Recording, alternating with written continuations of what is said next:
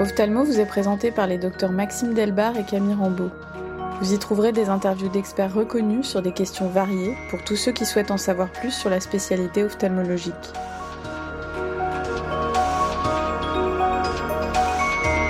Une technique ancestrale chinoise consistait pour les myopes à poser sur leurs paupières des petits sacs de sable la nuit pour diminuer leurs troubles visuels et mieux voir durant la journée.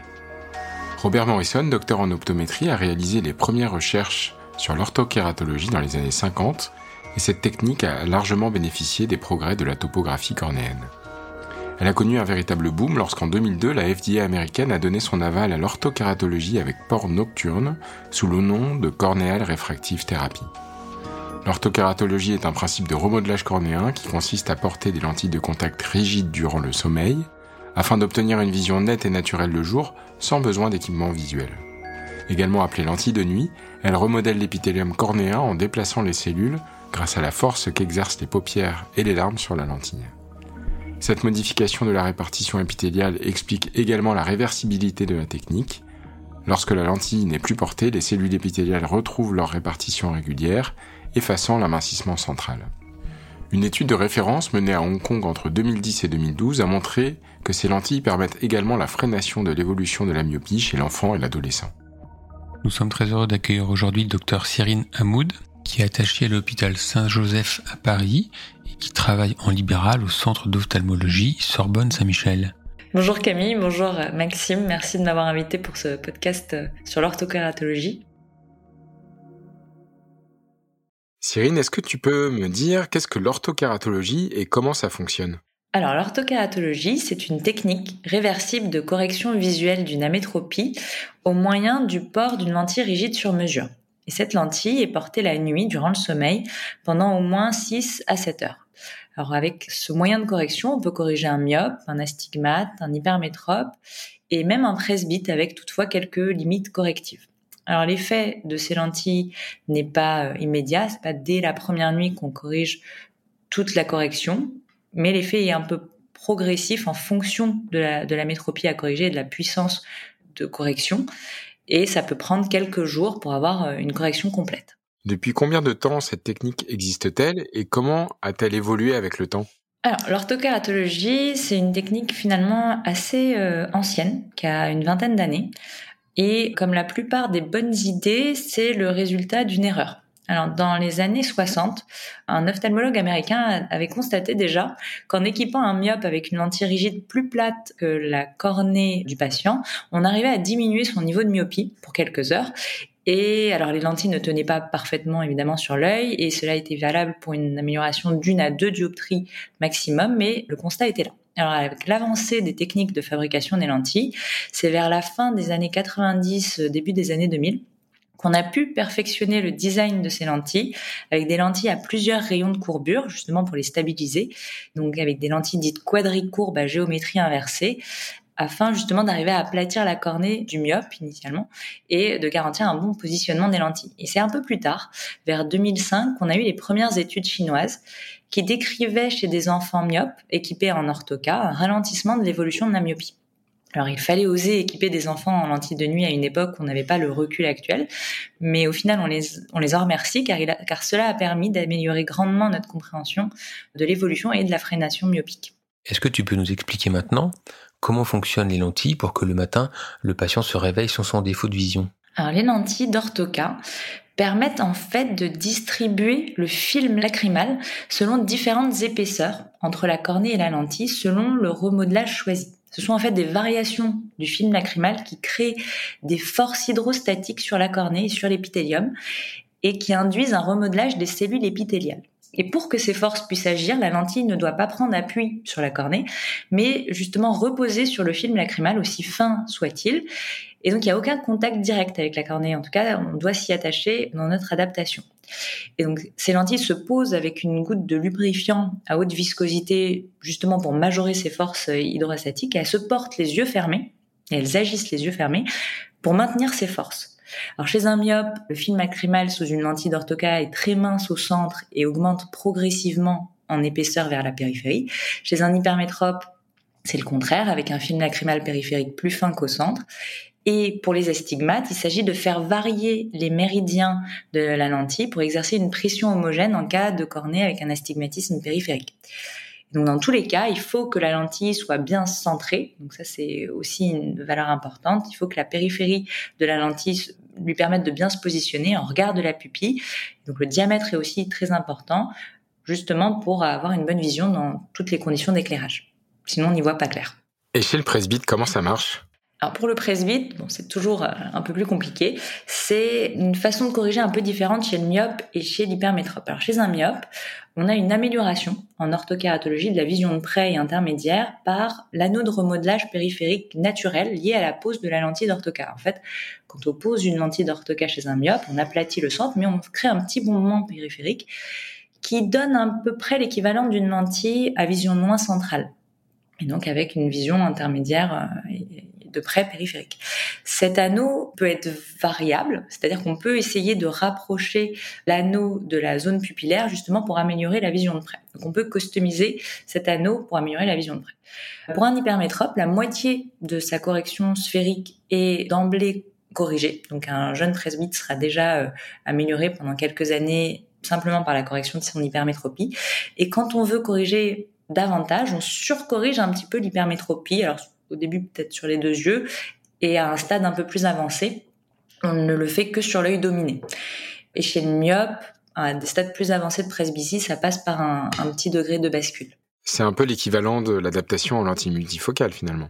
Oui, exactement. C'est un peu une, adaptation en lentille multifocale. Alors, particulière parce que plutôt à vision moins centrale, donc on sait que c'est pas les, les lentilles les plus performantes quand elles sont équipées sur les deux yeux, mais ça permet de retarder finalement euh, le, début d'une correction de prêt. Et quand on commence à avoir une presbytie un peu plus avancée, on passe à un mode de géométrie inversée, si vous voulez, avec une vision moins centrale sur un œil, une vision très centrale sur l'autre œil.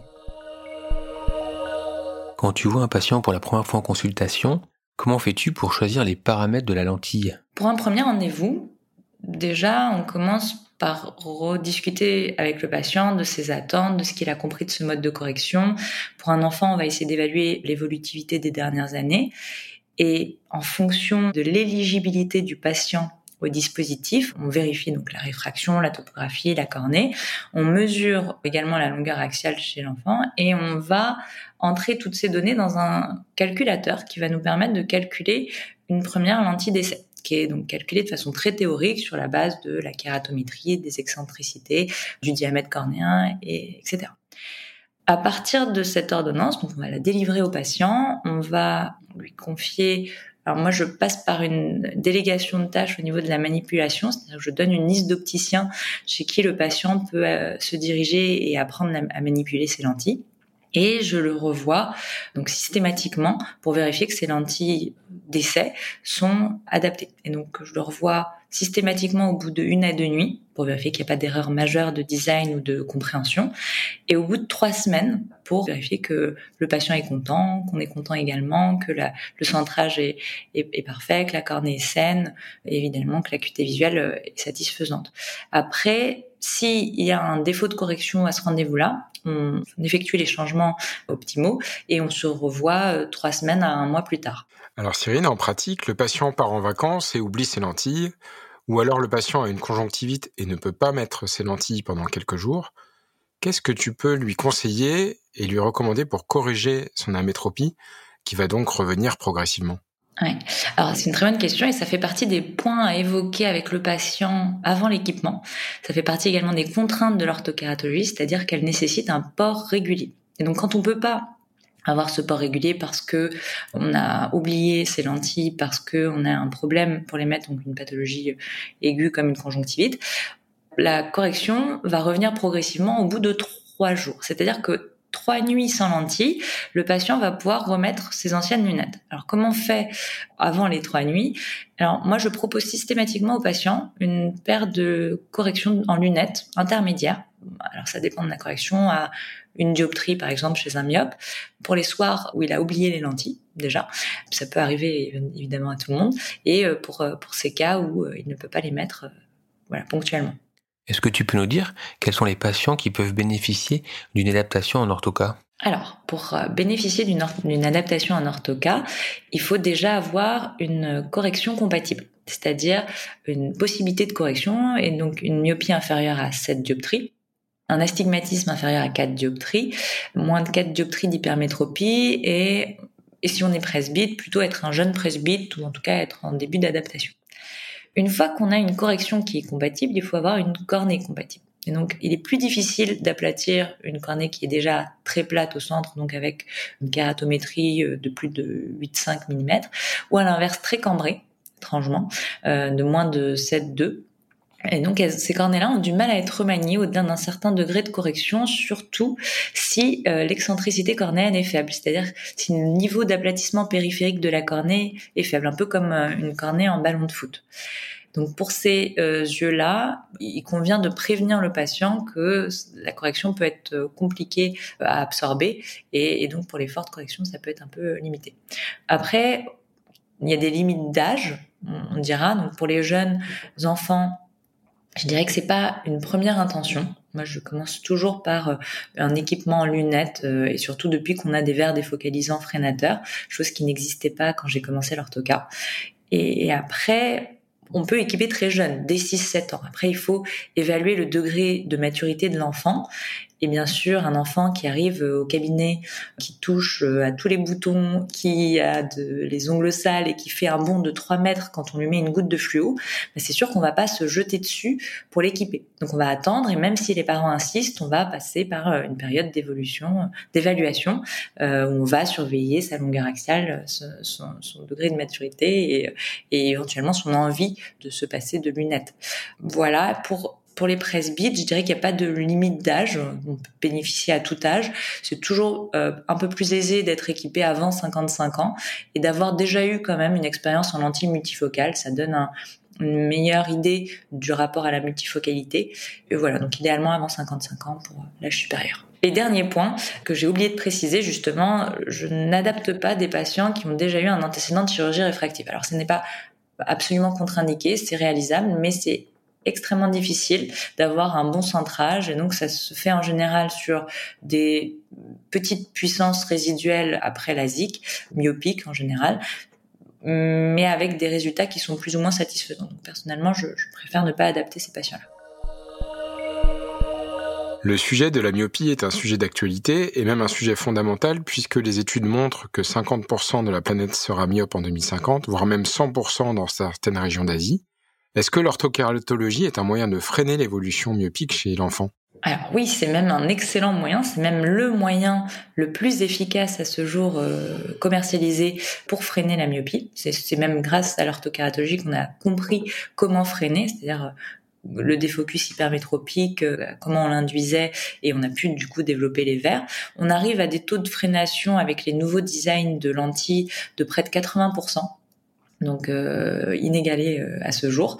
Alors initialement, on n'avait pas ce, ce, ce, degré de freination, on avait plutôt des, des degrés euh, de 40% de freination. Alors à quoi, comment on a amélioré ça? On s'est rendu compte qu'en customisant l'anneau de remodelage, en le rapprochant du diamètre euh, de la zone optique centrale et en, l'adaptant au diamètre pupillaire du patient, on arrivait à des degrés de freination plus importants. Donc on n'a pas les mêmes designs chez les enfants que chez les adultes, justement pour induire un meilleur degré de freination et on l'adapte aussi en fonction de l'âge et de l'envie de freiner euh, qu'on a. On n'aura pas le même degré de freination chez un enfant qui est déjà très myope à 6 ans qu'un enfant qui est, qui est moins myope à 14. Et alors on peut aussi combiner euh, à euh, de l'atropine, c'est-à-dire chez des patients encore évolutifs sous orthoca, et donc ça arrive, on peut combiner à de l'atropine à 0,01 qui n'a pas euh, une efficacité euh, majeure en monothérapie, mais qui majore l'effet de l'orthokératologie de 10 à 20% d'amélioration de freination. Est-ce qu'il y a un effet rebond de la myopie à l'arrêt du port des lentilles d'orthoca? Alors pour l'instant, on n'a aucune étude bien conduite qui retrouve un rebond en cas d'arrêt de port de l'orthokératologie.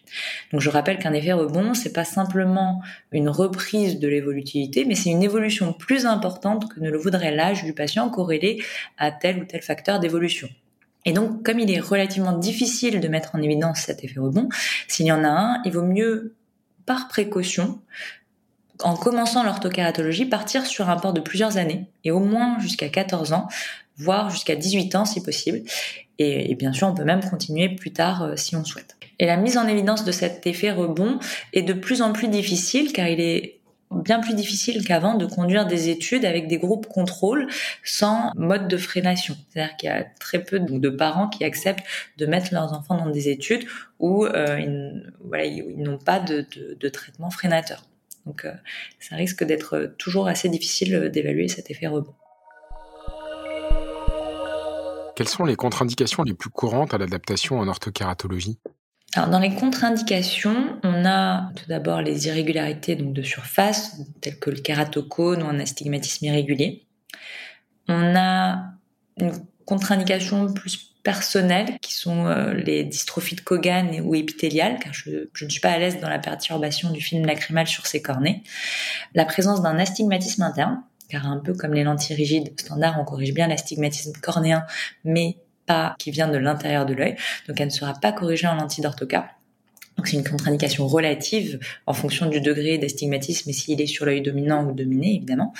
On a également une autre contre-indication relative qui est la présence d'un strabisme divergent intermittent qui peut être décompensé par le repos accommodatif lié à l'adaptation en orthoca. Décompensé ou moins bien compensé, donc à surveiller. Quelles sont les difficultés les plus souvent rencontrées lorsque tu adaptes un patient en orthoca alors, dans les difficultés, la principale difficulté qu'on peut avoir, c'est le centrage. C'est-à-dire que on a beau faire euh, de nombreuses mesures topographiques, on a des cornets qui n'ont pas les mêmes excentricités euh, sur tous les méridiens et euh, qui ont une excentricité un peu différente en nasal et en temporal. Et donc une lentille qui va venir se placer sur le méridien le plus plat et, donc on peut avoir du mal à recentrer ces cornets-là. Donc c'est beaucoup le cas chez les asiatiques. On a ces problèmes de centrage, on les surmonte en, réalisant plusieurs topographies, en comparant les excentricités, en resserrant d'emblée la périphérie de ces lentilles-là pour gérer ça. Mais c'est, on va dire, le, le, défi le plus courant. Après, tout est euh, assez aisément surmontable. On a parlé des avantages de l'orthokératologie. Est-ce que tu peux nous dire les inconvénients de cette technique? Donc effectivement, les avantages, on a résumé euh, qu'il y avait une freination importante et, euh, et, bien sûr un degré de liberté important dans la journée. Pour les inconvénients, ils sont triples. Tout d'abord le coût, c'est-à-dire que c'est ça reste quand même assez onéreux pour les lentilles et pour euh, les frais d'adaptation. Il faut une rigueur de port, comme on a vu, que l'effet est progressif et dégressif quand on arrête, donc euh, c'est pas à la carte. Et il y a une moindre qualité de vision nocturne. Donc c'est un point important, finalement, dont les enfants se plaignent assez peu, mais qui peut être gênant chez les adultes. surtout en cas de forte correction et de grande pupille, avec un phénomène d'irisation et de halo autour des lumières auquel la plupart des patients s'adaptent bien avec une amélioration euh, nette au-delà de deux à trois semaines. Mais il y a encore des patients qui sont très sensibles, euh, surtout euh, les personnes qui conduisent quotidiennement et qui commencent à s'adapter en automne, par exemple, où les nuits, où les nuits sont longues. Quelle est la taille moyenne de la zone optique de remodelage? Alors la taille moyenne, donc la taille, vous avez vu qu'on peut la, la, la, faire varier. Chez un enfant, on a vu qu'elle était plus étroite justement quand on veut freiner, quand on veut pas freiner, il n'y a pas euh, cet intérêt-là. Donc elle, elle, doit être inférieure à 5 mm. Et chez un adulte, elle est plutôt autour de 5 à 6 mm. Voilà, ça, ça varie en fonction de la correction du patient. Alors tu nous as parlé tout à l'heure de l'inconvénient du coût. Est-ce que tu peux nous dire en pratique combien ça coûte? Alors le coût, il est d'environ 300 à 450 euros par an pour les lentilles en fonction de l'âge du patient avec des labos qui font bénéficier les enfants d'un coût de lentilles un peu moindre. Et donc à cela, il faut rajouter le prix de l'entretien avec des produits euh, qui peuvent aller de 15 à 30 euros par mois. On ajoute également le coût d'adaptation qui est propre à l'ophtalmologiste, qui inclut 3 à 4 visites, donc soit un coût de 200 à 400 euros de frais d'adaptation en général. Et voilà, et donc c'est un renouvellement annuel. Donc ces lentilles, c'est euh, elles ont un coût annuel, donc le forfait d'adaptation est euh, juste euh, initial, enfin, juste à régler initialement. Après, c'est une consultation par an.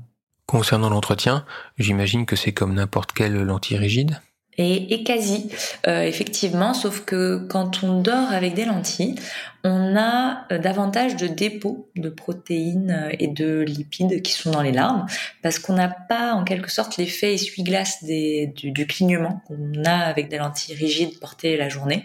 Donc on a davantage de dépôts. Donc il convient de les nettoyer avec des produits qui vont davantage des protéiniser. Donc on recommande davantage d'utiliser des produits oxydants avec une déprotéinisation soit hebdomadaire, soit mensuelle en fonction des patients. Alors il faut aussi prévoir, alors c'est pas de l'entretien en tant que tel, mais d'acheter une goutte de lubrifiant à haute viscosité pour apposer dans la lentille. Est-ce qu'il y a un risque d'infection ou d'autres complications liées à l'utilisation des lentilles d'orthoca Oui, bien sûr. Il y a toujours un risque avec les lentilles, que ce soit avec euh, les lentilles de nuit ou d'autres lentilles. Il y a euh, un risque de mésusage, voilà, de pas euh, renouveler son liquide tous les jours, de pas nettoyer correctement ses lentilles, de pas se laver les mains évidemment. Après, on a un risque qui est un, peu plus propre aux lentilles de nuit, qui est lié euh, aux zones de frottement potentiel. Donc une mauvaise adaptation avec une kératite induite par un contact voilà, évidemment potentiel, ou un trop faible lit euh, de larmes au niveau d'une zone de la lentille donc peut amener à une porte d'entrée infectieuse. Donc un kératite a une porte d'entrée infectieuse. Donc il convient dans nos adaptations de vérifier donc l'intégrité de la cornée et de corriger tout décentrement qui peut être euh, lié, qui peut induire ce genre de complications. Alors il faut rassurer évidemment les ophtalmologues vis-à-vis de ces infections. Les seules que j'ai vues voilà étaient dans le cadre de décentrement. Et les études qui ont pu être publiées euh, avaient été conduites en Chine et n'étaient voilà, on n'a pas du tout la même façon d'adapter, donc c'était pas du tout médicalisé ces adaptations. Et depuis que justement c'est médicalisé, il n'y a, a, aucune étude qui a, qui a révélé qu'il y avait plus d'infections en orthocar. Quel conseil donnerais-tu à un ophtalmologiste qui envisage de commencer à adapter des patients en orthocar alors pour un médecin qui débute, déjà je, je l'encourage vivement à commencer, car c'est extrêmement gratifiant. Et après de s'armer euh, de quelques aides la première étant de se, d'essayer de se reformer ou de se former à la lecture des lentilles rigides, à la lecture d'une image fluo de lentilles rigides, à, se remémorer les bases d'adaptation, c'est-à-dire quand on fait varier euh, le rayon d'une lentille rigide, ben, on fait varier sa puissance, parce que c'est ça aide dans, dans le calcul des lentilles et dans le recalcul des lentilles. On peut également euh, céder euh, des laboratoires qui sont justement très présents pour les médecins qui peuvent venir même en consultation parfois euh, pour analyser les lentilles avec ou alors au téléphone qui peuvent être très présents quand on envoie les images fluo des lentilles et également des images topographiques pour le calcul des lentilles si on a peur de, de passer par un calculateur au début et bien sûr de commencer euh, facile, c'est-à-dire de commencer avec euh, des patients aisés à équiper, donc des myopies faibles, à de moins de moins 4, avec un astigmatisme assez faible, d'éviter évidemment euh, la correction d'un presbyte ou d'un hypermétrope qui demande un tout petit peu plus de complexité.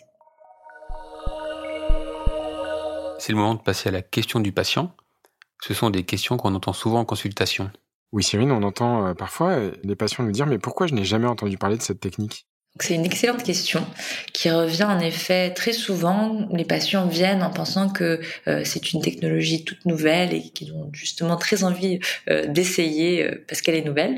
Et finalement, on leur explique que ça a une vingtaine d'années. Alors finalement, je trouve que c'est plutôt rassurant. On peut leur dire qu'on a beaucoup de recul dessus et que justement c'est très sécuritaire, que on sait que la cornée revient à la normale assez rapidement, qu'il n'y a pas de problème de tension oculaire ou de de déformations secondaires. Et souvent, ils en entendent parler plus par les réseaux sociaux ou par euh, Internet ou par des amis équipés, évidemment, que par leur ophtalmo. Alors, on a une sorte de frilosité toujours parce que on sait que pour la pénétrance d'une technologie en général, il faut une dizaine d'années. Et donc on se dit pourquoi l'orthoca qui a une vingtaine d'années ne, ne, se développe pas plus? On a des taux d'adaptation qui sont à peu près stables, hein, de 1 à 2 euh, ça représente 1 à 2% des lentilles. Et, et, pourquoi les ophtalmos se forment pas davantage? Parce que c'est vrai que ça demande un certain nombre de connaissances en lentilles rigides. La contactologie a quand même une réputation d'être euh, chronophage et peu rémunératrice.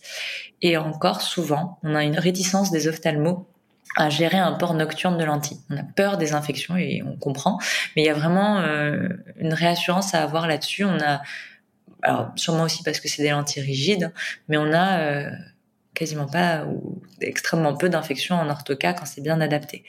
Et alors après, il y a aussi le fait que les laboratoires, donc euh, on a bien vu la percée incroyable des verres défocalisants et on est euh, absolument ravis de ça. Donc on, voit que les, laboratoires, euh, les verriers ont un, lobbying et une puissance commerciale qui est bien plus forte aussi que les laboratoires de lentilles. Et je pense que ce moindre pouvoir de communication, voilà, est aussi lié à la moindre diffusion de l'orthokératologie. Il est difficile de prédire l'avenir, mais quelles sont selon toi les avancées à attendre en orthokératologie est-ce que c'est une avancée ou euh, un développement? Je pense que un développement majeur à avoir prochainement, c'est d'avoir une meilleure customisation de la zone centrale des enfants myopes évolutifs afin de euh, corréler le diamètre pupillaire dans le choix de la lentille et d'adapter la zone optique de la lentille à ce diamètre pupillaire, à l'âge du patient, au sexe de, l'enfant et à d'autres facteurs de risque afin de ne pas induire trop de flou en freinant, parce que c'est le risque quand on réduit la zone optique, et d'induire justement une freination optimale en fonction de, l'âge du patient, en, recherchant dans des abacs de projection euh, de myopie en fonction de l'âge et de la longueur axiale. L'une des autres euh, avancées serait, euh, et je pense qu'on verra ça prochainement, serait l'arrivée des lentilles cornéosclérales qui permettraient justement d'adapter des, patients euh, avec des antécédents de chirurgie réfractive et surtout de mieux gérer les décentrements et de corriger justement des astigmatismes plus élevés, par exemple. Merci beaucoup Cyrine, merci pour ton expertise et merci pour ton accueil ici au COS, c'était passionnant. Merci beaucoup Cyrine pour ta précieuse contribution à cet épisode sur l'orthokératologie. Nous serons très heureux de te retrouver au premier week-end d'échange Retinax qui se déroulera du 15 au 17 décembre à Val Thorens dont le thème est la myopie dans tous ses états.